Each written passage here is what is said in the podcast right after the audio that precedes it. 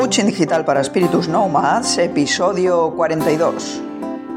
Bienvenidos y bienvenidas a Coaching Digital para Espíritus Nomads, el podcast en el que descubrimos el cómo, el por qué y el para qué de la comunicación en Internet y de las tecnologías digitales. Al micrófono y con todos vosotros, como cada viernes, Teresa Saez de tesacu.com. Conectamos desde Valencia con la era digital. Hola, muy buenas a todos, una semana más. Aquí estamos en el episodio de hoy de Coaching Digital, a petición de una oyente del podcast y seguidora del blog y a raíz de algún debate que he visto en redes sociales al, al respecto, hablamos de la revisión y próxima actualización de la política de privacidad de Twitter para que podáis decidir si estáis dispuestos o no a aceptarla para seguir haciendo uso de los servicios de esta red social. Pero antes de entrar de lleno en el tema de hoy, he de deciros que el viernes pasado, como ya os anuncié, tuvo lugar la cuarta Pod Night Valencia. En esta ocasión no pudo estar con nosotros Néstor, el del podcast Luces Extrañas, que era quien había organizado las tres quedadas anteriores, y a quien aprovecho a saludar desde aquí. Hola Néstor. Pero conseguimos juntarnos unos 12 amantes de los podcasts, íbamos a ser alguno más, pero hubo quien no pudo venir a última hora. Y en fin, en teoría teníamos que haber hablado de lugares alternativos para celebrar las próximas Pod Night Valencia, pero no lo hicimos, porque el lugar nos pervirtió. Y entre el debate sobre los problemas que recientemente ha tenido la plataforma de iVoox, no fui yo la única. ¿Recordáis que os comenté que había tenido problemas con iVoox? Pues he descubierto que no fui yo la única. Hay muchos podcasters que han tenido problemas con esta plataforma. Se ve que están haciendo cambios. Eh, hablamos también de algunos eventos próximos sobre podcasting. Eh, compartimos listas de podcast, de impresiones de oyentes de los podcasts y algunos truquillos a la hora de grabar y de editar, sobre todo pues los que llevan más tiempo grabando y editando y incluso alguien que haya especialista en esto del sonido, pues como Rubén de la base secreta, pues nos dio ahí unos tips muy interesantes. Y, y también nos vimos metidos en un concurso de trivial de series de manga. En fin, fue todo muy friki, la verdad. Dicho esto, eh, pasamos ya al tema de hoy y volvemos a esto de la política de privacidad de Twitter que tanto revuelo está causando. Pues ni más ni menos esta política de privacidad nueva entrará en vigor el día 18 de junio, o sea, ya lo tenemos ahí. ¿En qué consisten los cambios básicamente? Supongo que los que usáis Twitter habréis recibido un correo como lo recibí yo eh, avisándoos de este cambio y con las cosas más importantes eh, que se habían cambiado en esta política. Pero claro, aún así la gente a veces lo lee y no sabe muy bien de qué va todo esto. Y entonces la gente dice, ¿qué hago? ¿Lo acepto? ¿No lo acepto? Y, y así, ¿no? Entonces, pues por eso he decidido hablar un poquito aquí de esto, para ver si entre todos pues nos aclaramos y podemos tomar una decisión pues con más fundamento. Venga, entonces, entre los cambios básicos que van a realizarse en esta política de privacidad está la nueva configuración de personalización y, y de datos. O sea, el apartado de configuración y de datos, pues eh, se, ha, hecho, se ha, ha, incluido novedades, incluye novedades y se ha ampliado la sección de datos de la cuenta de Twitter. Esto es una manera de ofrecer un nivel más específico y detallado de personalización. Eh, según dicen ellos, claro, ya que a partir de ahora, eh, como bien avisan, no se podrá utilizar el parámetro Do Not Track del navegador. ¿Qué significa esto? Si vosotros teníais activado en vuestro navegador el evitar el seguimiento de sitios web, a partir de ahora esto con Twitter no se podrá tener activado. Entonces, eh, como estará desactivado, lo que hacen, en teoría, es añadir más opciones de configuración para que podáis elegir en qué cosas os pueden seguir y en, qué cosas no, ¿vale? Ahora luego volveremos a esto. El segundo punto eh, que cambia es el tema del almacenamiento de los datos web o de navegación. Dicen que no almacenan los pertenecientes a usuarios de la Unión Europea, si estos no dan su consentimiento. Eh, realmente debería de ser así, porque sabéis que a nosotros nos protege el programa Privacy Shield, que luego hablaremos también más adelante, que Twitter pone que se acoge él y todo esto, ¿vale? Eh, el tercer punto que cambia es el de la compartición de datos no personales eh, que hay agregados y, los de los dispositivos. y los acuerdos de asociación seleccionados que permiten que, por ejemplo, vuestros datos se puedan enlazar con datos personales como, por ejemplo, el nombre, el correo y otros si dais el consentimiento a los socios. A los socios se refiere a los socios de Twitter eh, de publicidad, vamos.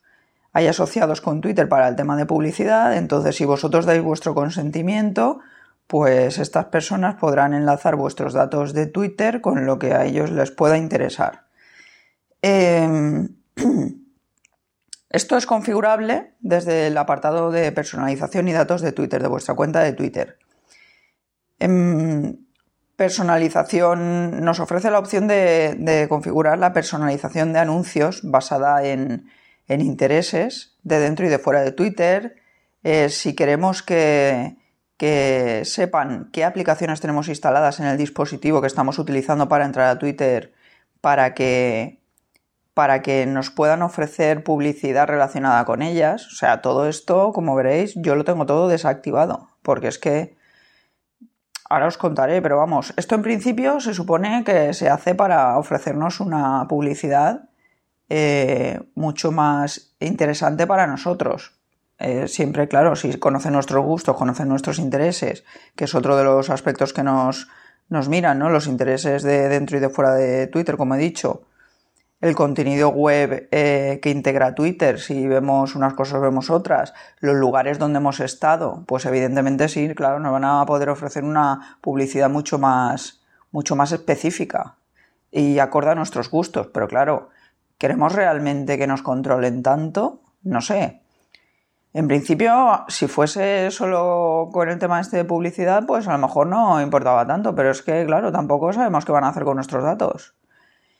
Entonces yo todo esto, todos estos puntos los tengo desactivados. Se pueden activar o desactivar uno por uno o se pueden activar o desactivar todos de un solo clic, ¿vale? Luego, el, cuarto apartado, si no me equivoco, el cuarto apartado que, que ha cambiado es el de personalización de un dispositivo aplicable a otros dispositivos. ¿Qué quiere decir esto?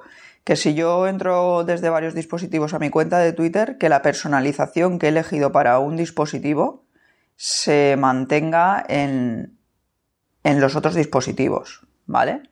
Y que los datos que yo he permitido que, me sigan, eh, mis, mis acciones, las acciones mías que yo he permitido que sigan cuando estoy navegando en un dispositivo, pues que se pueda trasladar a los otros. O sea, si yo entro en mi ordenador y desde mi navegador entro a Twitter y me están haciendo el seguimiento este que he consentido todo para la publicidad, pues que si luego yo entro desde mi dispositivo móvil, desde mi teléfono, desde mi smartphone, que también siga aplicable todo esto, ¿vale?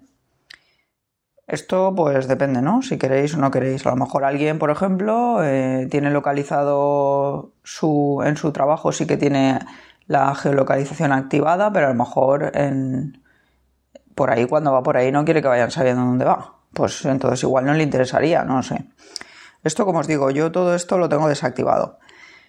Luego, em, otro punto, el otro punto es como ya os había comentado un poco antes, es el de la participación. ¿no? Ellos dicen que participan, nos avisan, como para tranquilizarnos, de que participan en el programa Privacy Shield.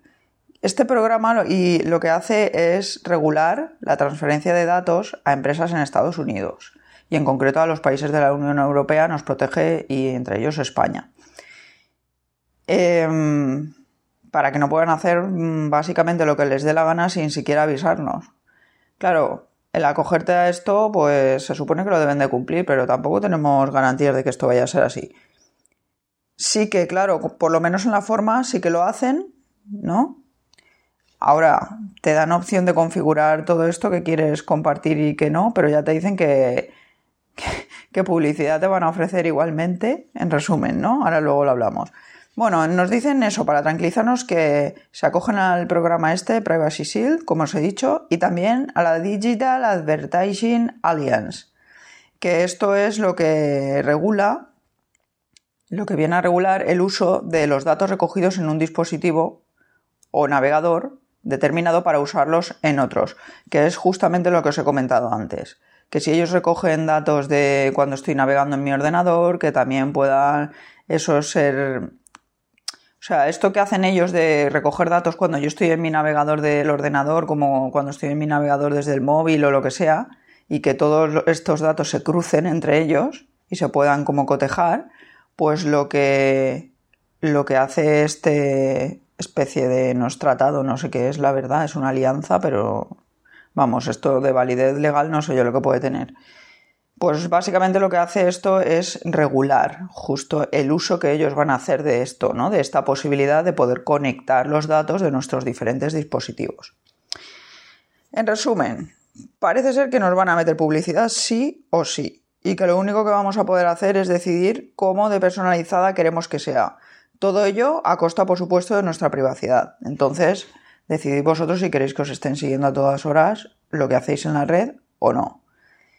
¿Qué pasa si no aceptamos la nueva política de privacidad? Pues simplemente que no podremos seguir usando Twitter, ¿vale?